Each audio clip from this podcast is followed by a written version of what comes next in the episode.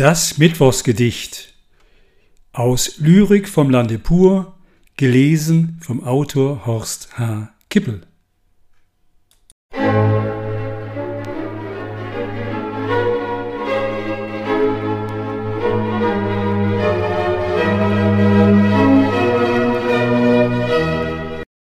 Wasserzeichen oder Lissy.